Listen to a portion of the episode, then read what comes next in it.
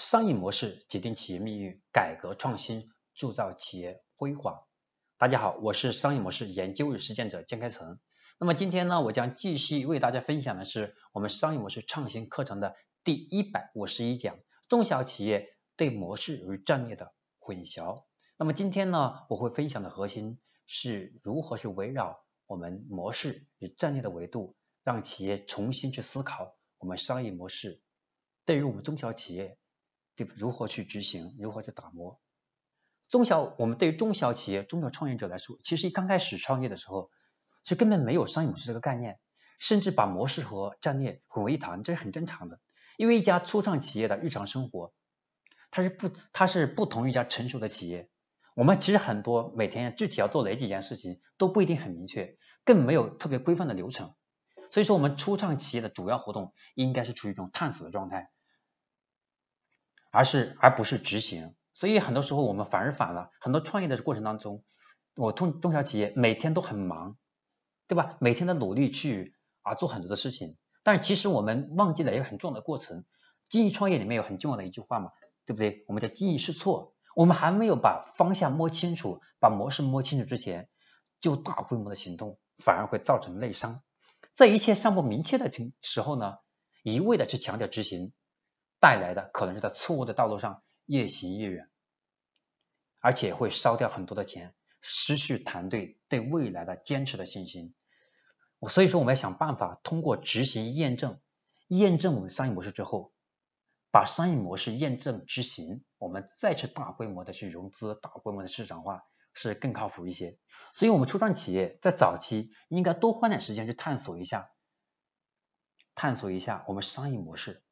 因为我们在创业之前，我会有很多的构想，我们有很多的商业模式的思考，但实际上我们的市场上要是验证一下才发现，可能我们认为最理想的、最优选的，最后都不灵了，反而我们认为最不靠谱的，甚至我们打磨出来的新的模式是压根儿就没想过，认为坚决不成立的事，结果是我们，结果事实证明是最靠谱的。所以只有在明确了自己的商业模式，搞清楚自己究竟要做什么。为什么要做？怎么做才能尽量的减少自己贸然烧钱的风险，降低试错成本？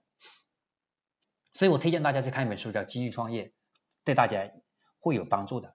那么其中讲到讲到的最有价值的一句话，就是要用最小的成本、最低的风险来验证模式，胜过主观的商业判断。那么主观判断未来是一个巨大的坑哦。我们要通过客观的分析，只有经过验证后，才是低风险、快速争夺市场的最优选择。